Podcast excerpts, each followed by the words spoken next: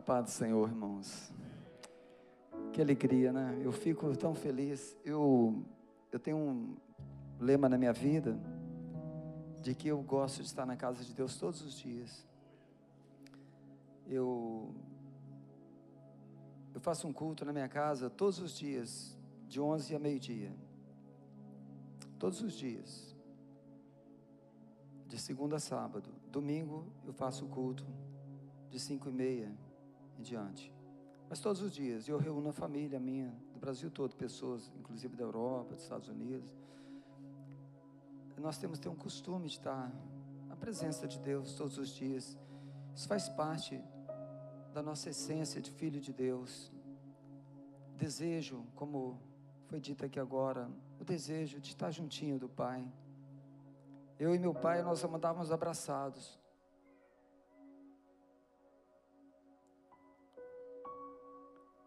E Deus colocou no meu coração que falasse um pouco sobre isso hoje. Eu acho importante a gente viver e viver bem. Deus nos deu uma esperança, uma alegria. A nossa vida não é feita para acordarmos, tomar café, trabalhar, voltar, dormir e morrer. Nós temos algumas coisas para aprender antes de morrer. Aprender a amar, aprender a perdoar, para poder depois morar com o Senhor Jesus. E para isso tudo nós temos que aprender do Senhor Jesus. Nós temos que ter algo no nosso coração que vale a pena, irmãos. O homem está corrompido pelo pecado. E a necessidade que nós tracemos, tra estejamos nascendo de novo. E só o Espírito Santo de Deus pode fazer isso em nossa vida. E isso tudo é um aprendizado. E nós estamos aqui para aprender adorar a Deus. Uma das coisas que eu tenho mais pavor na minha vida, que eu oro todos, todos os dias a Deus para não acontecer comigo, e nem com o da minha família, nem com você, é que você não seja um hipócrita. Quando nós lemos a Bíblia, que o Senhor Jesus fala sobre a hipocrisia de um falso adorador, talvez seja a pior coisa que pode acontecer conosco. Então nós estamos aqui para aprender a ser o verdadeiro adorador como fazer verdadeiramente Deus ser glorificado através da nossa vida. Isso é muito importante. Nós vamos ficar de pés para ler a palavra de Deus. É, nós vamos ler na palavra de Deus no, em 2 Reis. 2 Reis. Capítulo 20. De 1 a 6. Segunda Reis, capítulo 20. Essa história é muito importante, irmãos. Porque Deus quer trazer para nós algo que vai produzir algo importante na sua vida através dessa história. A história de Ezequias, muita gente conhece essa história, mas talvez não entendeu ainda o porquê de Deus ter colocado isso na palavra de Deus. Segunda Reis, capítulo 20, diz assim: Naqueles dias, Ezequias ficou muito doente. Todos nós aqui ficamos doentes, irmãos. Cada hora tem um problema, nós, nós ficamos apavorados quando vem uma doença, a gente começa a ter medo da morte e a gente fica apavorado, e naquele momento a gente faz mil promessas, mil promessas. E a Bíblia diz que naqueles dias Ezequias ficou muito doente, muito doente. Sua doença era mortal. O profeta Isaías veio ter com ele e lhe disse: Assim diz o Senhor: Põe a tua casa em ordem e prepare-se para morrer porque morrerás e não viverás. Então virou Ezequias o rosto para a parede e orou ao Senhor, dizendo: Lembra-te, Senhor, peço-te, de que andei diante de ti com fidelidade, com interesse de coração, e fiz o que era reto aos teus olhos. E chorou muitíssimo. Essa palavra, quando diz que chorou muitíssimo, mexe muito comigo, porque isso aqui muitas vezes tem a ver com emoção. A emoção não mexe o coração de Deus, irmãos. O que mexe o coração de Deus são mudanças na nossa vida. Por isso que eu falei que muitas pessoas fazem promessas quando estamos doentes, como estão numa aflição. Isso é muito triste, cheira, cheira hipocrisia. Coisa que mais Deus detesta. E ele continua dizendo: Então virou Ezequias o rosto para a parede e orou ao Senhor, dizendo: Lembra-te, Senhor. E logo embaixo ele disse: E chorou muitíssimo. Então, duas coisas: ele orou e ele chorou. Antes que Isaías tivesse saído da parte central da cidade, veio a ele a palavra do Senhor dizendo: Volta, volta. Essa palavra volta, ela mexe também comigo, irmãos. Está dizendo que Deus, Ele ouve nossa oração. Isso aqui é muito forte. Deus ouve a sua oração, irmãos. Volta. E diz Ezequias, príncipe do meu povo: Assim diz o Senhor, o Deus de Davi, o teu pai. Ouvi a tua oração e, vi, e ouvi, ouvi a tua oração e vi tuas lágrimas. Eis que eu te curarei. Ao terceiro dia subirás à casa do Senhor. Vou deixar que você viva mais 15 anos. Irmãos, quando ele diz 15 anos aqui, eu estudei bastante sobre isso. São 15 anos mesmo. Deu 15 anos, no dia seguinte ele morreu. nem mais um dia e nem menos um dia. 15 anos e acabou. Nossos dias são contados por segundo. Você está aqui com seus dias contados. Nem um dia mais e nem um dia menos.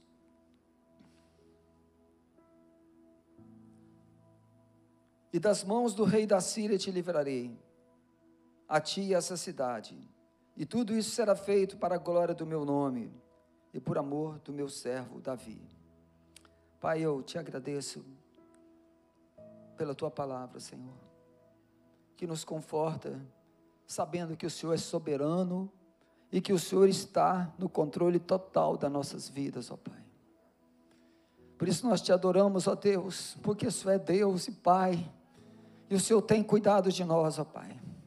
E o que o Senhor espera de nós é fidelidade, é verdade, que a nossa vida seja verdadeira diante de Deus, não uma vida, Pai, cheia de hipocrisia, uma vida, Pai, que desonra o Senhor, mas uma vida, Pai, que traduz em nossa vida um, uma fé, Pai, que agrade a Deus, Pai.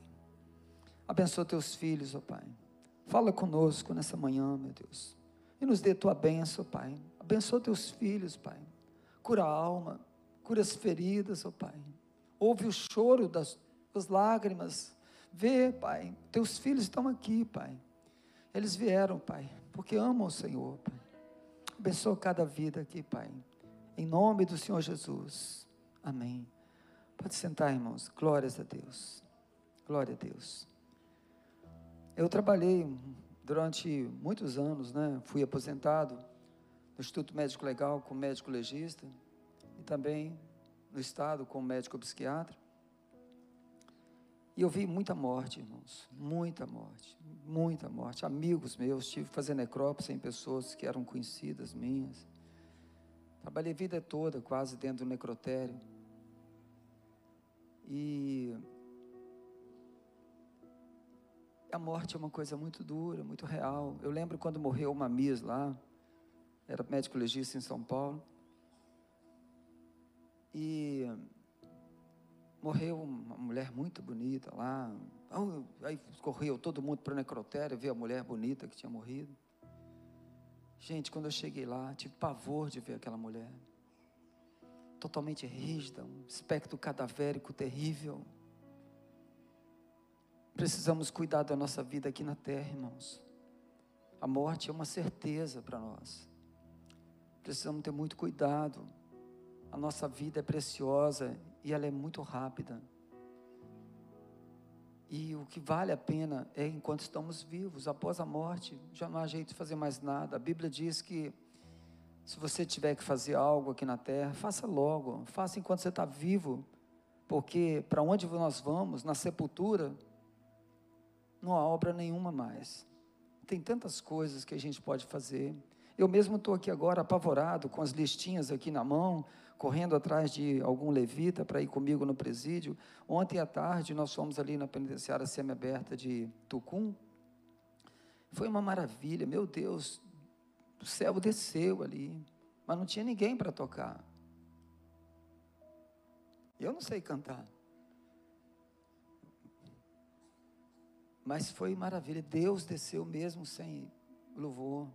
Mas é tão importante, ali é uma penitenciária semi-aberta, eles ficam soltos, é como se fosse aqui mesmo, eles ficam aqui, bolo de gente. São seres humanos, nossos irmãos, estão presos, pecaram, todos nós pecamos, irmãos.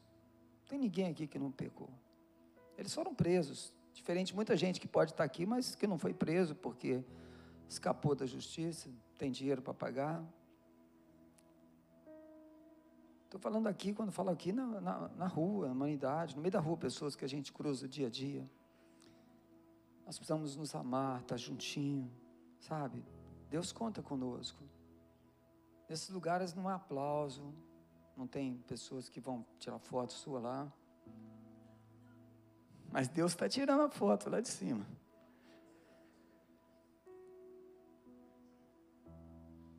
O que chamou atenção nesse texto para mim, irmãos? Foi que Deus disse para Ezequias. Primeiro, ele deu uma notícia muito difícil de ouvir, né? Você vai morrer, não adianta, você não vai escapar. Mas ele disse uma coisa que tem que ser gravado nessa manhã aqui: põe a tua casa em ordem. Põe a tua casa em ordem. Quando eu falo em casa, irmão, eu primeiro penso na, na pessoa, a nossa casa, a habitação do Espírito Santo. Depois eu me lembro da responsabilidade que nós temos com nossos familiares. Põe a tua casa em ordem, você vai morrer. E Deus está dizendo para cada um aqui hoje: põe a tua casa em ordem, você vai morrer. Não tem, essa sentença é para todos aqui, todos. Nós temos o nosso dia marcado. Só que nós temos que lembrar que a sepultura não é o nosso último endereço. A sepultura não é. Nós podemos ter o céu ou ter o inferno. Mas a sepultura não é. Ali é uma representação de alguém que morou aqui na terra. Você vai no cemitério é apenas uma representação. Aquilo ali é uma fantasia. Não tem nada ali. Só pó. Então nós temos que ter cuidado da nossa vida. E ele disse: prepara-te Põe a tua casa em ordem, porque você vai morrer. O que nós temos que refletir então é aonde nós vamos passar a eternidade. É isso que vai trazer para nós assim, é, o que, que vai acontecer com você daqui uns dias. Não sabemos se vai ser hoje, amanhã. Tem pessoas que morrem com 5, 10 anos. Quando você vai no hospital e vai, por exemplo, no setor infantil, de ver o câncer infantil, aquelas milhares de crianças tudo com câncer. Esses dias eu estava lá na parte do hospital, entrei no setor lá de, de hemodiálise, mais de 50 pessoas fazendo diálise o tempo todo, uma rodízio o tempo todo, pessoas morrendo sem parar, o tempo todo. E a Bíblia ensina que ao homem está ordenado morrer uma vez só. Então não temos outra oportunidade de colocar a nossa casa em ordem, a não ser essa vida aqui. A Bíblia diz, ao homem está ordenado morrer quantas vezes? Uma vez só. E depois a morte é apresentado perante Deus para ser julgado. Morreu, vai ser julgado por Deus. Então, Ezequias ele tinha 39 anos de idade. Não era velho.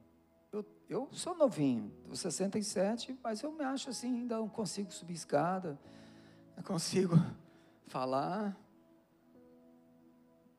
Não sei o dia de amanhã. Mas enquanto eu estiver vivo, eu vou falar do amor de Deus. Eu coloquei um propósito no meu coração de toda pessoa que sentou do meu lado vai ouvir de Jesus. Tem que ouvir. Se não as pedras vão falar. E eu creio que a gente aqui não é uma pedra, né? Então, nós precisamos ter atitude em nossa vida enquanto estamos aqui na terra, enquanto podemos fazer algo. Ele tinha 39 anos de idade. E Ezequias disse para ele que ele ia morrer.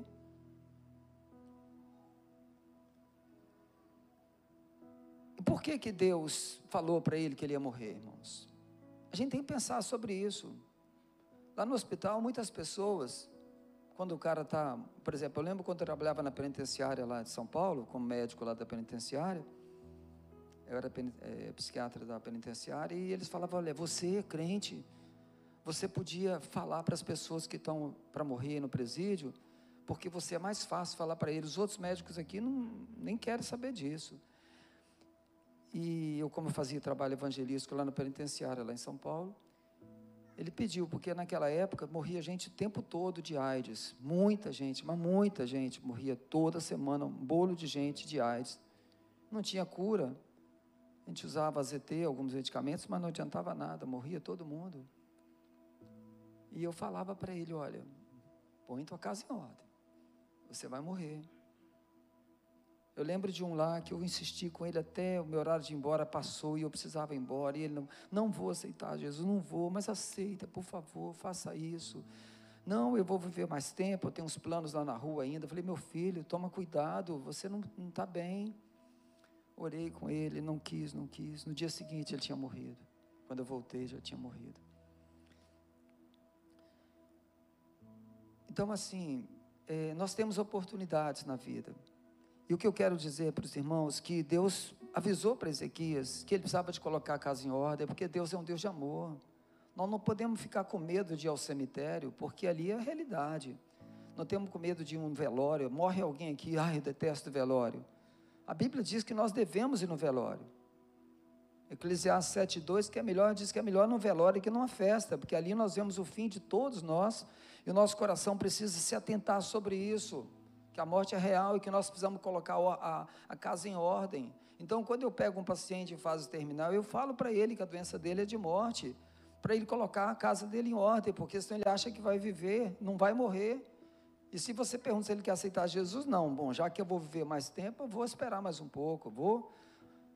Irmãos, a vida é curta e é urgente a nossa salvação. Então, é importante nós termos essa, essa é, é entender que para a morte existe uma preparação. E a preparação é diária. Todos os dias nós temos que estar preparados. O homem tem sempre um sentimento de imortalidade. Isso faz parte do homem porque Deus criou o homem com desejo de imortalidade. Duas coisas Deus colocou no nosso coração. A primeira é que Deus existe. Isso aí é uma coisa que já Deus já colocou na nossa, né, dentro de nós. Todos nós aqui sabemos que Deus existe, porque Deus já é algo intrínseco que Deus colocou em nós. E Deus colocou em nós o desejo da eternidade. Isso já é algo que já nasce conosco. Faz parte mesmo do, do, do que Deus colocou em nós. E mais uma coisa que me chama muita atenção também aqui nesse texto é que ele, Ezequias orou e Ezequias não ficou com raiva do profeta, não xingou o profeta, mas ele teve temor de Deus, ele orou. A oração é algo muito importante, irmãos, porque é uma atitude é, é nossa da dor mesmo, normal. O homem ele já nasce chorando, né? Uma criança já nasce chorando. E quando ele morre também ele já passa passa a vida toda chorando, né? Nós passamos chorando a vida toda. Mas aqui é interessante que ele orou.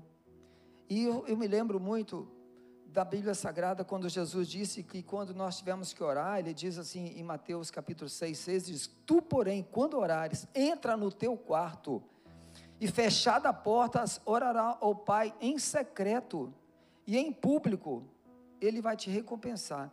Quando a gente lembra desse segredo da porta trancada, isso me faz lembrar por que, que Jesus se retirava para um monte, para um local onde ele ficava sós com Deus. Isso tem que ser uma prática diária. Muitas vezes eu dou uma fugida, o Simara não sabe nem onde eu estou, mas eu estou escondido num canto, daqui, no monte, qualquer lugar. E ali é o meu momento com Deus, irmãos. Orar, irmãos, é a coisa mais importante que nós podemos fazer aqui na terra. A oração é você ter intimidade com Deus, é você ter esse compromisso, é você saber que Ele é seu amigo, é você ter alguém para você realmente falar, é o seu, é verdadeiramente o seu psiquiatra, o seu terapeuta, o seu médico, o seu amigo, é o seu Senhor. Então orarmos, orar ao Pai. Você imagina bem, se você tem o seu pai, você quer estar junto com ele, você quer realmente ter esse contato, orar ao Pai. Eu acho tão importante, irmãos, porque o mais importante é entender que não existe oração poderosa. Não existe uma oração poderosa. Você lê, coloca na internet lá oração poderosa, olha a oração poderosa. Não existe isso, irmãos. Não é a oração que é poderosa. Poderoso é Deus. É Deus que atua na sua vida. Não é oração, irmãos. Deus examina o coração de quem ora. Sabe? Não é a oração que é poderosa. Todo poder vem de Deus.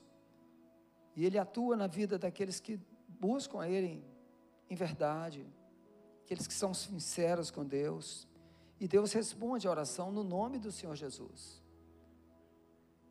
E Deus, Ele está aqui conosco. E Ele está pronto para ouvir sua oração. Ele tem poder para responder a sua oração. Não tem fila para falar com Deus, não tem burocracia. Mas aí eu pergunto, mas ele falou aqui também que uma das coisas interessantes aqui, que ele chorou. Irmãos, o choro é algo muito importante. A Bíblia ensina que Deus colhe, coloca no odre as nossas lágrimas. O choro é uma tradução muito verdadeira de algo que está dentro do seu coração. Então, quando a gente fala do choro, a gente precisa ter muitos depósitos de lágrimas na presença do Senhor. Chore na presença dEle. Tem gente que chora na frente do, do patrão, chora na frente de um amigo que está chateado, mas o lugar de chorar é na presença do Senhor. Ali é o lugar certo de orar, de chorar. Tem gente que morre alguém, fica ali chorando perto dos amigos, dos vizinhos, mostrando. Irmãos, vai para o lugar secreto e chora ali com Deus eu acho que esse choro vai ter mais valor, sabe? Ele vai te consolar muito mais do que alguém ali. Então é importante entender que Deus ele ouve a oração. E o que me conforta como médico, uma coisa também interessante, é que foi dito para Ezequias colocar uma pasta de figo. Irmãos, pasta de figo, imagina bem uma pasta de figo para colocar numa ferida de uma doença mortal, tem algum valor, irmãos?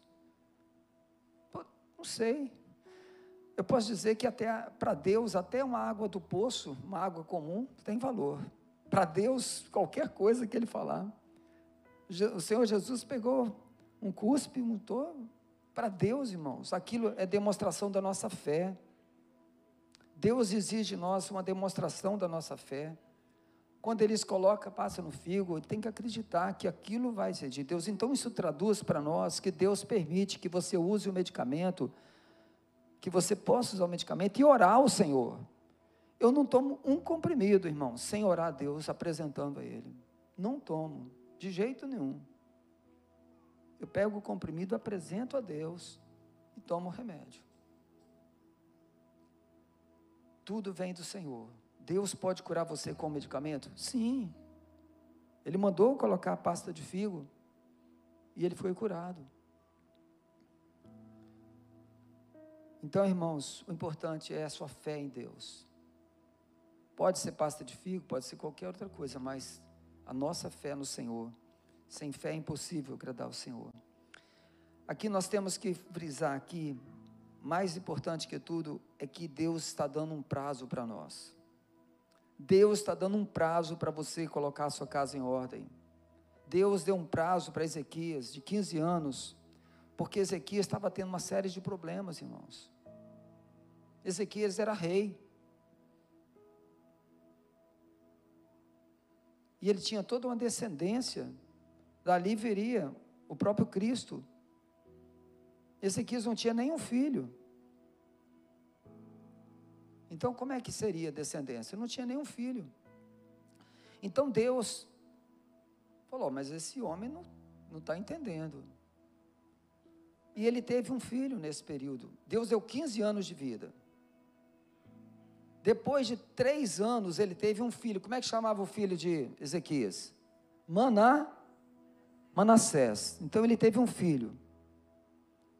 Depois de três anos, ele teve um filho, chamado Manassés. Ele não soube educar esse filho. Essa, essa foi a maior desordem dele. Ele não soube educar o seu filho. O seu filho foi o pior rei de Israel. Tudo que você imaginar de ruim, esse filho fez. Tudo que você imaginar.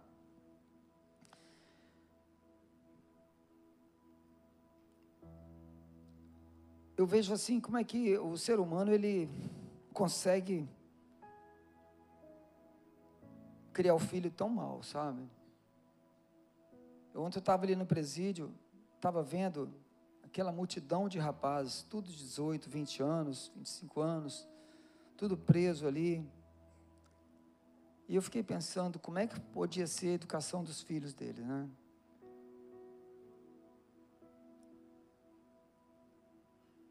E ontem lá na Serra Dourada, eu dei um estudo sobre como educar filhos lá. Estava até o irmão Fernando ali, eu chamo ele de pastor Fernando, que tem algo especial na vida do pastor Fernando ali. Mas eu creio que, que Deus tem algo muito especial na nossa vida, irmãos. E Deus quer você, que o seu filho seja igual a você, também abençoado. Então, muitas vezes, nós educamos nosso filho diferente daquilo que nós queremos até para nós. Porque você acha que o seu filho foi cuidado, que você foi criado de uma forma assim, assado, que não foi muito bom. A sua forma foi ótima, irmãos. Tanto é que você está dentro da casa de Deus. Crie seu filho de uma forma cristã verdadeira, com limites mesmo. Não deixe seu filho nem sua filha sair sozinho para lugar nenhum. Cuide dele 24 horas por dia. Certo dia, é, tinha um, um, rapaz né, que ele falou: Olha, pastor, o meu filho fica vendo pornografia o dia inteiro no computador. Eu descobri isso, eu entrei no quarto dele e ele estava vendo lá. Eu falei, mas espera aí, o computador dele fica no quarto ou na sala? No quarto. Não, coloca o computador na sala, vai acabar o problema. Ah, vai tirar. Aí vai nesse caso ele vai ele vai ficar chateado porque vai tirar a privacidade dele. Falta autoridade na vida dos pais, entendeu, irmãos? Falta muita autoridade. Fui orar, várias vezes fui orar em casa de pessoas, cheguei lá, televisão toda altura, toda altura. E o pai falou assim: Filhinho, seis anos. É, é, você fazia o favor de abaixar um pouquinho só a televisão para o pastor orar? Só um pouquinho. O filho olhou, nem deu bola, continuou, não baixou de jeito nenhum. Não abaixou. Eu tomei uma posição agora. Eu, quando eu chego, já falo, meu filho, tudo bem? Nós vamos orar, abraço menino, ó, vamos baixar a televisão aí, vamos aí, onde que abaixa? Onde que abaixa? Cadê o. Vamos, já sei que ele não vai querer abaixar. Eu já não deixo mais para o menino tomar de jeito, não. Eu já explico para ele que tem que abaixar e acabou. Tem que ficar pedindo para filho, não. Ué. Sabe, tem que ter autoridade ali em casa e tudo. Sabe, é algo que a gente precisa colocar em prática, sabe? Amar o filho, abraçar. Você tem que ter, você tem que ter o seu filho, irmão. Você tem que levantar a estima dele lá em cima para ele poder ser seu amigo e obedecer, entender que ele é seu pai, mas tem hora da disciplina. Você, por exemplo, sai para comer uma pizza com seu filho, filhinho, você, qual pizza que você gosta mais? Você prefere? Deixa dar preferência. Vai fazer um passeio final de semana, um piquenique, deixa ele escolher o lugar. Porque senão ele vai crescer com aquela ideia de que ele, o pai dele não é amigo dele nada. Que dia que você saiu jogar uma bola com ele? Às vezes o pai fica só o tempo todo na escola, é, trabalhando, nunca falou para o filho que ama o filho, nunca é, não, não, não abraça a mãe perto dele, sabe? A maior coisa que você, a melhor coisa que você pode trazer para o seu filho é amar a mãe dele. Esse é o maior presente que você pode dar para o seu filho, é amar a mãe do seu filho, porque ele, aquilo é um modelo para ele. Hoje tem muito jovem que quer ser homossexual porque tem horror do pai dele, que o pai dele nunca abraçou, nunca fez nada, e ele fala, nunca quero ser homem, porque para ser homem igual isso aí, eu prefiro ser mulher. Então, um modelo masculino na sua casa, seja um modelo verdadeiro, um homem de verdade, um homem que ama o filho, para o filho querer, porque o, o, o, e esse filho também, é o exemplo que nós damos para o filho, é que vai traduzir o exemplo que ele tem de Deus, que você como pai representa Deus na sua casa. Se você é um bom pai, o seu filho vai ter uma ideia de que Deus é maravilhoso. Se você é um mau pai, o seu filho vai ter uma ideia de que Deus não é bom. Porque Deus ele chama de pai também. Então nós temos que ter esse acompanhamento sério de um bom pai, uma boa mãe. Que o modelo que Deus deixou é como se fosse um avião, duas asas, o pai e a mãe equilibrando lá. Não é só a mãe, não. O pai fala, vai, pergunta para sua mãe, que pergunta sua mãe? Você é o cabeça. Tem que perguntar para a mãe, não, mas você decide ali, tem coisa que é do homem mesmo. Mostrar que tem autoridade, ele se sente protegido. Quando um pai repreende o filho, ensina o filho, ele se sente protegido. Fala, meu pai cuida de mim. Certa vez um, homem foi visitar o pai dele na, a mãe dele na, não sei se foi a mãe ou o pai, da penitenciária, né? Acho que foi a mãe. É, e ele chegou bem pertinho da mãe, chega bem, ele estava condenado à morte. Diz que é um caso que aconteceu lá nos Estados Unidos. E a mãe chegou pertinho, falou, não mãe, vem bem pertinho aqui, a hora que chegou, ele deu uma mordida na orelha dele, arrancou a orelha dela fora na mordida. Eu falei assim, que você me ensinar, você nunca me ensinou o caminho de Deus. Ouvi falar de Deus aqui dentro. Nunca vocês me ensinaram, nunca me disciplinaram. Então, o filho precisa da disciplina. A Bíblia diz que o pai que ama disciplina seu filho. Pai que ama disciplina. Disciplinar não é bater, disciplinar é você, quando for corrigir, você ensinar por que está corrigindo, ensinar para ele o caminho certo. Então, coisas que a gente precisa entender. Que Deus ele espera de nós algo muito forte e Manassés, ele assumiu o lugar do pai, porque o pai morreu depois de 15 anos. Manassés, então, tinha 12 anos de idade quando o pai dele morreu. Que três anos após Ezequias recebeu os 15 anos de vida, nasceu Manassés. Com 12, Manassés, quando tinha 12 anos, perdeu o pai. Imagina bem, ele teve 12 anos para ensinar o filho dele. O filho dele entrou com 12 anos e tudo que o pai dele tinha feito de bom, ele destruiu tudo, ele arrancou tudo. Ele chegou ao ponto, eu cheguei até a escrever aqui as coisas que ele que ele fez que eu achei assim absurdo. Olha, Manassés fez altares a Baal, chegando ao ponto de colocar uma imagem de Baal dentro do templo de Deus, dentro do templo. Manassés fez passar seu filho pelo fogo, fez oferta para deuses estranhos, passando o filho pelo fogo sacrifício ao deus Moloque, que é um deus falso, criado pela mente do homem. São deuses falsos, criados pela mente do homem. A mente do homem é, é terrível, cria coisas que não existem. A Bíblia ensina que ele se entregou ao Espiritismo. E a Bíblia tinha vários textos bíblicos proibindo isso. Derramou o sangue inocente, além de pecar, fez o povo de Judá pecar, provocou o Senhor a ira tudo isso porque o seu pai não colocou a casa em ordem. E Deus deixou bem claro: te dá 15 dias, 15 anos de vida, mas põe a sua casa em ordem para colocar tudo. Como ele fez uma promessa, que imagina bem, naquele leito de morte, imagina bem quantas promessas Ezequias deve ter feito a Deus, hein? Imagina bem quantas promessas. Eu vou colocar a casa em ordem, é verdade, eu não fiz aquilo, não tive filho, eu vou, mas eu vou ter um filho, eu vou educar, vou fazer, eu vou fazer isso, fazer aquilo. Fez mil promessas, mas depois ele teve uma vida terrível. A Bíblia ensina que Ezequias, ele, é, quando ele sarou, veio um rei, veio uns mensageiros da Babilônia até é, Jerusalém, e ali ele mostrou todos os tesouros, todos os tesouros que tinha guardado. Mostrou todas as armas que eles tinham de poderio. Mostrando para quem? Para o inimigo, para a Babilônia. Depois veio Isaías e falou: Olha, o que você fez aí foi um maior desastre. Deus está mandando dizer, porque você fez isso agora, eles vão atacar Israel. e vocês vão, e vão perder tudo, vai levar toda a riqueza, e seus filhos vão ser levados presos, e vão ser eunucos, vão castrar seus filhos. E ele falou: boa essa palavra, porque pelo menos não vai ser no meu tempo, vai ser só lá depois que meu filho, não vai ser comigo. Ele não estava nem preocupado com o filho dele, estava preocupado com ele. Quando falou que seria só a partir da geração do filho dele, ele falou: ah, tá ótimo. Pelo menos eu não vou estar vivo nesse momento para ver essas coisas. Não colocou a sua casa em ordem.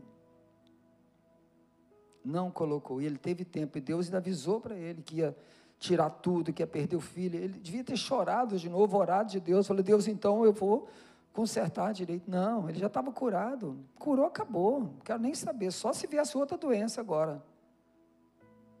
Eu conheço, eu lembro, não gosto nem citar não, mas sem citar citando, eu lembro quando Lula teve câncer, quando Dilma teve câncer, todo mundo orou por ele, todo mundo eu orei, todo mundo orou por ele. Depois que sarou também, esqueceram de tudo, sabe? Tantas pessoas evangélicas foram orar por ele. Então, assim, irmãos, é, é, a vontade de Deus é maravilhosa. Eu acho que era melhor, talvez, até que Ezequias tivesse morrido mesmo. Ontem eu estava conversando com um rapaz lá na lá em Serra Dourada, né? Tinha um rapaz lá da igreja que ele, a gente visitou ele muitas vezes aqui no CIAS, que ele estava, o médico falou que não tinha jeito, que ele ia morrer mesmo, não tinha menor recurso para ele. Ele já não andava mais, ele tinha, pesava 80 quilos, estava com 40 quilos, mas se morrendo mesmo. O médico falou: ele não passa de, da semana. Todos os médicos falaram. E nós fizemos, eu, pastor Eduardo, Simara, fizemos campanha de oração, clamamos, fizemos campanha, mas assim, uma coisa muito forte mesmo. E Deus ouviu a oração, ele foi curado. E hoje está desviado da casa de Deus, abandonou a esposa, todo mundo, está no mundão, sabe? Era melhor que tivesse morrido, irmãos vontade de Deus é boa, perfeita agradável. Tudo que Deus faz é para o nosso bem, irmãos. Deus é Pai. E nós somos, e nós geramos filhos é para Deus, irmãos. Nós geramos filhos para Deus. Então não esqueça que Deus está acrescentando hoje na vida de vocês mais um dia de vida. Será que vocês estão, nós estamos, nós, eu gosto de me incluir sempre nisso. Que a palavra primeira é para mim. Será que nós estamos aproveitando bem o nosso tempo de vida? Será que a nossa vida tem valor perante Deus? Que a palavra mais terrível que existe é de, essa palavra chamada depois. Depois eu vou fazer isso, depois eu vou fazer aquilo. A gente está sempre postergando. E a Bíblia diz: se você tiver que fazer alguma coisa, faça agora. Porque na sepultura não tem obra nenhuma. E a pessoa vai postergando, depois eu faço, depois é, depois é uma arma do inimigo. Depois eu acerto minha vida. Quantas pessoas eu vou orar com ela e ela fala: Não, hoje não. Pois não. Eu lembro lá no São Lucas, eu fui orar para uma pessoa que estava lá internada, e ela falou: Não, hoje não, hoje não. E eu fiquei insistindo com ela, falei: Não, você vai sim, hoje sim. Ela falou: Não, hoje não. Eu falei: Eu não vou sair daqui enquanto você não orar. Vou ficar aqui. Comecei a ler a Bíblia com ela, depois de mais de meia hora lendo, lendo. Você vai orar hoje, você vai entregar, você vai, sua vida, sua, você está mal, sua doença não é boa. Nós precisamos orar hoje. Não vou sair daqui. Quando ele viu que não tinha jeito, ele falou: tá bom, eu vou. Eu acho que está na hora realmente. Irmãos, e não é só orar, não. É pegar o nome dele, voltar a orar, e insistir com ele, fazer um discipulado com ele. É buscar mesmo, fazer algo que vale a pena, sabe, com a nossa vida, para ajudar o próximo. Tem pessoas que não têm esse discernimento, irmãos. Você precisa ajudar ele, está ali do lado. É assim que a gente faz com os filhos. No início ele não vai entender, no primeiro culto ele não vai querer ficar, no segundo não vai querer, e você vai estar tá ali, mas você daqui a pouco você coloca ele para cantar, com uma história infantil para ele ouvir, uma música infantil, chama uma cantora daí para cantar lá para ele uma música. Eu não cantar não dá muito certo, mas eu tento cantar também. Até falei para o irmão Moisés aí, vou tentar cantar hoje aquele, eu tenho um tesouro, que eu não sei cantar não, mas eu coloco todo mundo para cantar e eu falo bem baixinho assim, para ninguém perceber que sou eu ali, e vão louvar a Deus, irmãos, nem que seja é, intencional, né? Pelo menos a intenção nossa. E o que a gente precisa então saber, sair daqui hoje é só isso. Não saia daqui hoje sem você projetar imediatamente, colocar a sua casa em ordem. Como é que está seu filho? Como é que está o seu pai, sua mãe? Hoje é domingo, dia de visitar seu pai, sua mãe, ir lá orar com ele, falar, olha, eu quero fazer algo em vida para projetar algo que vale a pena perante Deus na nossa vida, nossa família. Faz um projeto, Deus vai te abençoar. Faz projetos. Fala, eu vou fazer um culto online com minha família todo domingo, vamos supor, não quiser fazer todos os dias, mas faz, olha, nós vamos a um culto online, vamos fazer um propósito, nós vamos fazer, não é deixar de vir à igreja, não. Eu estou aqui na igreja aqui, mas daqui a pouco tem um culto no lar, ué. Uma família reúne. Hoje tem um WhatsApp, você pode colocar até oito pessoas no WhatsApp. Se for mais, pode colocar cem pessoas no Zoom. Mas eu, eu faço pelo WhatsApp, eu acho mais prático, até oito pessoas.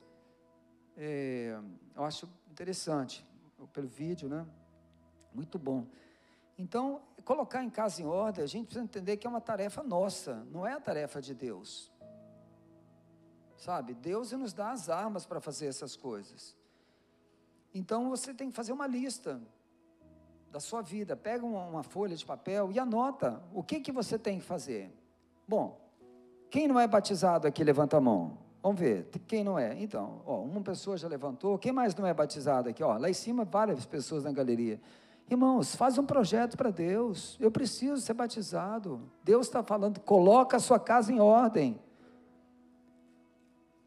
Você que é homem, diz: Ó, eu vou ser um esposo melhor.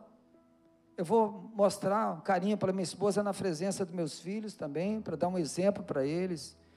Eu vou ser um pai presente. Eu vou ser um pai presente. O pai distanciou, meu filho. O, o, a, a, o índice de, de, de pai ausente em relação às doenças psiquiátricas da criança são altíssimos, tudo devido ao pai ausente, tudo. É impressionante. Todas as doenças psiquiátricas que eu peguei, praticamente quase 100%, foram devido aos, aos pais ausentes. O filho tem ódio do pai. Quando eu faço terapia com o filho, ele fala: Eu tenho ódio do meu pai. A primeira coisa que ele fala, quando eu falo, fala do seu pai e da sua mãe, tem ódio do meu pai. Por quê? Ele é um pai ausente. Ele cresce com esse trauma a vida toda. Desliga a televisão, irmãos. Quem tem televisão em casa que levanta a mão? Eu também tenho, mas eu deixei desligada. Sabe? Não vale a pena. Você coloca um, celular na mão de uma criança, é um babysit, aquilo ali, você deixa a criança 10 horas sentada ali. 10 horas ela fica sentadinha ali com aquela, aquele celular ali, e ela calminha, que ele é um diazepam na veia. Então você coloca ali, Daqui 10 horas você vai tirar o celular da mão do menino, é uma briga. Irmãos, o que, que nós estamos preparando? Que qualidade de filhos, sabe? Pai, isso chama-se pai ausente. Fala assim: eu não sou um pai ausente. Não sou uma mãe ausente. Irmãos, não seja um pai ausente. Isso é coisa muito séria. Você está criando um, um monstro dentro de casa. Você nem imagina como essa criança vai ser futuramente. O que eu pego é impressionante. A criança nasce, cresce e vira um drogado. Quase todos. Na minha família, meus sobrinhos todos foram para drogas. Todos foram para drogas. Um mataram um tempo atrás agora. Foi comprar droga no ponto, mataram. O resto, tudo cabeça tudo estragada por causa de drogas. Isso acontece em família de todo mundo aqui, irmãos.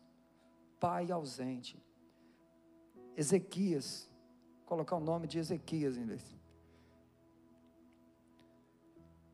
Perdoar. Pessoas que não perdoam, irmãos. Quem não perdoa não é perdoado. Faz essa listinha, vou perdoar aquela pessoa. Você não vive, você vive lá no passado. Quem não perdoa vive no passado. Quem anda ansioso vive no futuro. Então, assim, vive o dia de hoje com amor com seu filho. Larga o pecado, irmãos. Larga. Tem coisa, pessoa que tem, tem um pecado de estimação, larga essa coisa. Coloca a sua casa em ordem. Larga o pecado hoje. Seja fiel à esposa. Beija seu filho. Beija ele urgente. Faça o culto familiar. Vai para o seu momento secreto com Deus. Vai para o monte orar. Não precisa falar para ninguém, não. Não precisa chamar a esposa, não. Vai você e Deus.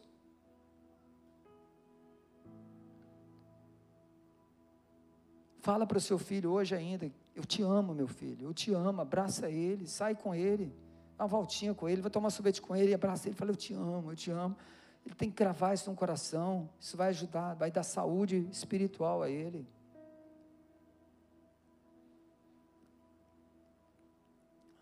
Tem pai que nunca falou para o filho que ama. E o que mais me agrada é quando eu vejo na palavra de Deus, quando Deus disse para Jesus Cristo: Eis o meu filho amado, em qual eu me comprazo, que eu tenho amor, eu tenho prazer no meu filho.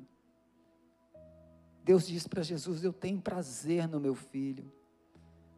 Jesus tinha 30 anos de idade, irmãos. Não era uma criancinha, não. Deus falou o tempo todo para ele: Eu amo meu filho. Com 30 anos, Deus disse para ele: Chama Chega perto, não, mas meu filho já tem 30 anos, vou falar para ele que eu amo. Vamos. Jesus, Deus falou para o filho dele com 30 anos de idade: Eu amo você. Eu tenho prazer em você, na sua vida. Então, assim, Deus, nós temos modelos bíblicos, sabe? Tem modelos bíblicos. Tem pessoas, eu já fui em velório, que o pai, é, quando perde um filho, ou o filho quando perde um pai, chora, faz o maior escândalo ali sabe, naquela hora. Eu acho que quem faz escândalo, desespero no velório, são pessoas que dão consciência pesada. Então, nós temos que falar para Deus, para o seu filho, ama, fazer essas coisas em vida. Tem, eu já vi pessoas falar assim, pai, mexe com o olho, mexe com o olho, papai, mexe com o olho que eu vou dizer que te amo ali naquela hora.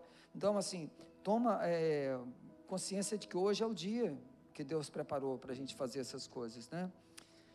E eu também vou dizer para os irmãos que tudo isso tem um fim. A nossa vida é só mais um pouquinho acabou.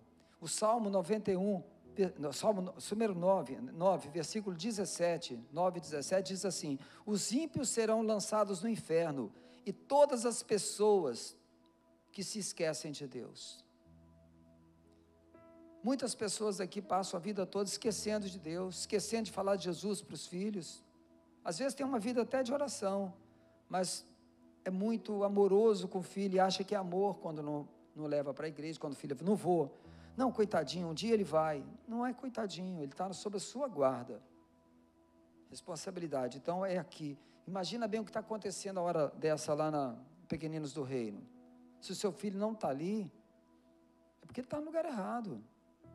Então a gente tem que tomar o que está acontecendo dentro da sua casa. Examina. Que o Deus está querendo dizer para você hoje é que você saia daqui hoje examinando como está a sua vida. É isso que é importante. Sair daqui com essa consciência. Coloca a tua casa em ordem, porque você vai morrer. E seu filho vai continuar. E seu filho é herança de Deus. E Deus deixou para você tomar conta. E se você não tomar conta, você vai prestar contas a Deus. Porque eu falei ontem em Serra Dourada. Falei, olha, gente, Deus não obrigou ninguém aqui a casar casou porque quis. A Bíblia chega a dizer que é melhor nem casar. Está escrito lá em 1 Coríntios 7. Paulo diz que é melhor não casar, porque quando você não casa, você cuida melhor das coisas do Senhor. Mas se você casou, irmão, você tem que cuidar da mulher e dos filhos. E você vai ter que prestar conta de tudo isso. Então nós temos que, que tomar essa consciência de que hoje é o tempo da oportunidade. Né? É o tempo que a gente vai ter de sobrevida, é só isso agora. Deus está te dando, talvez você não saiba, Deus já te deu a sobrevida há muito tempo. Aquela doença que você teve, que você orou, que você clamou a Deus, esse tempo que você está aqui hoje já é o tempo estipulado por Deus a mais. Eu não sei se Deus te deu 10 anos a mais, 5 anos, um ano. Falou, vou dar mais 10, eu vou dar mais 15 anos para ele. Quando? Aquele dia que você orou a Deus, que você achou que ia morrer. Aquele dia Deus acrescentou, mas ele marcou no caderno ali, ó, vou dar mais tempo, tempo para ver se ele muda de vida. Cada doença que você orou a Deus, que você clamou, Foi um tempo que Deus marcou no livro de vida seu. Vou dar para ele mais 10 anos para ver se ele corrige a vida dele. Eu vou dar 10 anos para ele.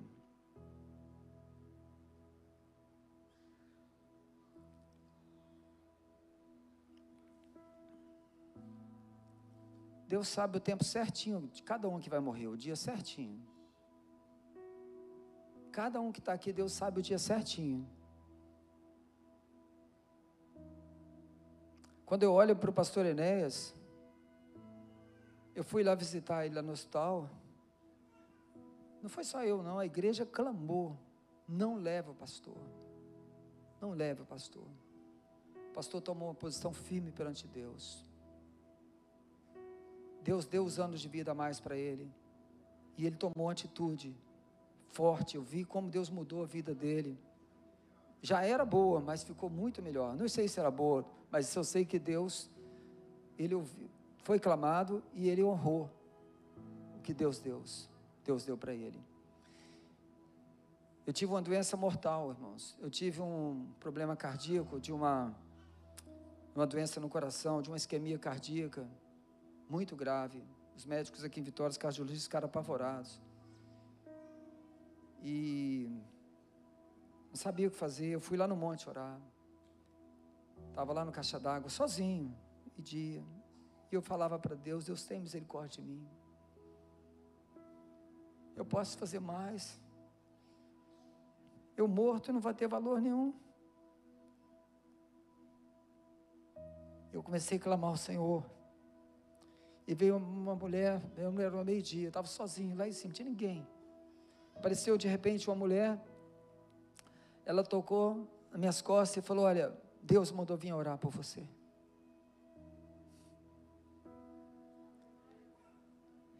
E ela começou a orar e falou: Deus. Eu falei, ela falou: Deus manda dizer para você que você não vai ser operado. Ele vai te curar.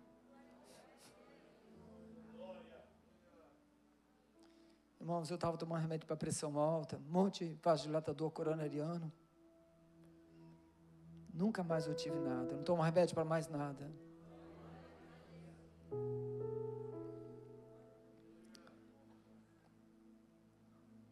Nós precisamos colocar nossa vida em ordem, irmãos.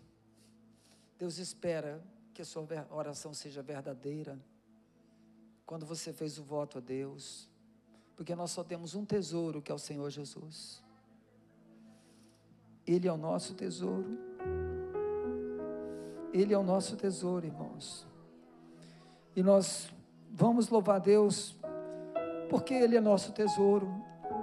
Ele cuida de nós, Ele nos ama, Ele trouxe para nós esperança, alegria, trouxe para nós assim um, um, um conforto espiritual um conforto que só Ele mesmo pode trazer, porque Deus é santo. Deus ele trouxe para nós a esperança da vida eterna, irmãos. Deu seu único filho. E hoje você pode cantar para Deus que você tem um tesouro. Eu quero que toda a igreja cante, porque você tem um tesouro, irmãos. Ele ouve a oração sua, ele ouve o seu choro. Ele está ouvindo hoje o seu clamor. Faça um voto a Deus, mas cumpra o voto a Deus. Coloque a sua casa em ordem. Saia daqui hoje com um propósito firme de colocar a sua casa em ordem. Cumpra o que Deus fez. Faça como o pastor Inês fez. Faça voto a Deus e cumpra o voto, irmãos. Não faça voto de tolo. Coloque a sua casa em ordem e diga para Deus: